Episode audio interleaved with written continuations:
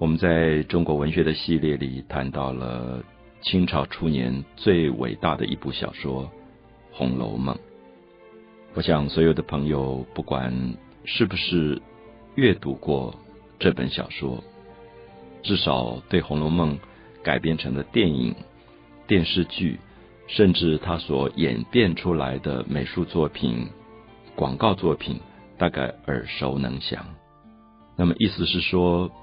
即使没有真正阅读过《红楼梦》这本书，可是对这本书里面大概的故事，里面的贾宝玉这个角色、林黛玉这样的角色、薛宝钗或者王熙凤或者贾母或者刘姥姥都非常的熟悉，所以我们可以了解到一个真正对民间发生这么大影响的文学作品，不一定是透过视觉上。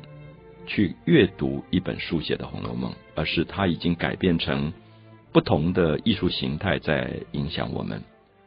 我们大概远远看到舞台上有一个女孩子，很瘦，呃，穿着白色的衣服，有一点孤单，手上拿着一个呃挖土的花锄，我们就知道啊，这是黛玉葬花了。那么，所以黛玉葬花也是戏剧里面非常有名的一个片段。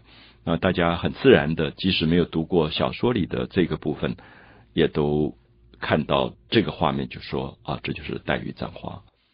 我们前面有提到过，林黛玉是《红楼梦》里面大家认为可能很重要的一个角色。可这个重要的角色，我相信，因为读者自己性格的不同，对于这个角色的反应，尤其在今天，可能也非常的不一样。所以在今天谈。《红楼梦》这部小说的文学成就的时候，我觉得我最想谈的是说，我们通常看一部电影，我们看一部小说，我们对于角色谁好谁坏，或者我们喜欢哪一个角色，或者不喜欢哪一个角色，我们是非常清楚的，而且黑白分明。《红楼梦》有一个最大的特色是，你在阅读它的过程当中，可能你会发现其中的角色，你很难说出来。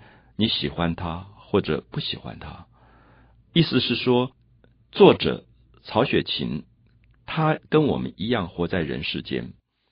我们活在人世间，我们有一些同事，我们有一些亲人，我们有一些朋友。不要讲朋友或者同事这种比较远的关系，即使是亲人，包括父母、兄弟姐妹，如果有多几个兄弟姐妹，我们常常会跟哪一个兄弟姐妹比较亲？有一个兄弟姐妹可能就比较疏远。那更糟糕的是说，我们可能在同事当中，我们特别喜欢一个同事，或者有些同事，我们背地里就觉得简直恨他，恨之入骨。那我想，这个是一个人的性格上的选择。可是《红楼梦》常常让我们觉得，一个角色像林黛玉，她有她可爱的地方，她有她可怜的地方，她有她无奈的地方。她最后让你觉得，在阅读的过程里，了解到人没有绝对的好或者不好。他的个性是必然有一个前因组成的一个后果。那如果你了解了前因以后，你对这个人的个性的后果，其实只应该去谅解，而不是去批判。喜欢或者不喜欢，就变得没有什么意义了。我们上次特别提到《红楼梦》这部小说，一开始就讲了一个神话，讲到在一条河流叫灵河，心灵之河，灵河岸边有一株绛珠草。一个红颜色的一株草，那么这株草因为太久没有人去浇灌它，没有水的滋润，所以快要枯死了。那旁边有一块石头，这块石头因为经过修炼以后，就变成具备人性，就可以走来走去了。所以这个走来走去的这个石头转变的人，或者说神仙吧，那么他就很同情这株草快要枯死了，所以他就用灵河的甘露水，每一天去浇灌这个。草，结果这个快要枯死的草，因此就长得很茂盛，就延长了岁月。所以这个这株草后来也就经过修炼。我们上次特别提到，呃，东方一直相信任何的生命只要经过修炼，它最后就修成人形。所以这株草就修成了一个女生，是一个女孩子的身体。那他就觉得一直感谢这一块变成男人身体的石头，一直用水在浇灌它。他觉得应该要有环抱的东西，可他觉得。我要环抱他什么呢？他是一个神仙，他自来自去，他什么都有了。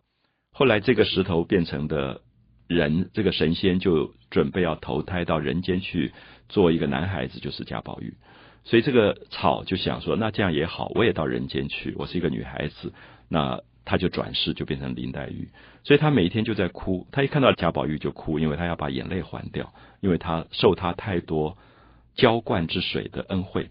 所以我我的意思是说，如果我们没有读前面一段神话，你看到一个林黛玉十三岁，每天看到表哥十四岁的贾宝玉就在那边哭，很多人都觉得好无聊，说这个女孩好烦呢，怎么个性里面老是爱哭爱哭的？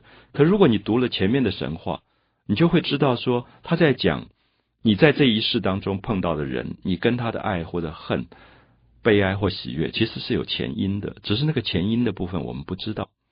所以我们特别觉得《红楼梦》其实是把东方的哲学这种轮回、这种因果的关系放在一个非常惊人的小说里面来做叙述。所以这样的叙述，我们看到最后，呃，林黛玉变成了一个看起来非常自怜悲哀的角色。她觉得她生命的存在只是为了要还眼泪，所以有一天眼泪还完了，她就要走掉，她就要回到她自己的灵河岸边，重新去做她的那一株小草。所以我们看到这里面都是在讲很多的因果，因此黛玉葬花这个画面就变得非常的美。某一个春天来了，花瓣都在飘零，那别人看到花瓣掉了也就掉了，也许有一点感伤，可是没有像林黛玉这么大的感伤。他就写了很有名的葬花词，他说：“花谢花飞飞满天。”然后他就开始感伤这些花的死亡啊，红消香断。红颜色色彩消失了，香味断绝了，红消香断，有谁怜？谁会怜悯花的死亡？最后，他就决定要去葬花，埋葬花。那我们知道，林黛玉埋葬花，事实上是对自己的埋葬。所以他说：“浓金葬花，人笑痴。”因为这个小说是用的南方的口语，所以我是用。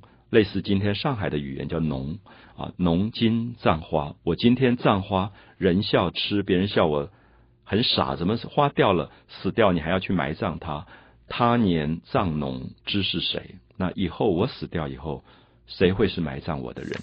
所以，其实林黛玉在《黛玉葬花》里，其实是对自己青春的一个埋葬的预告。所以，大家对这样的一个画面的感动，也就呼吁出。我们自己对生命里面美好岁月的一个回忆了。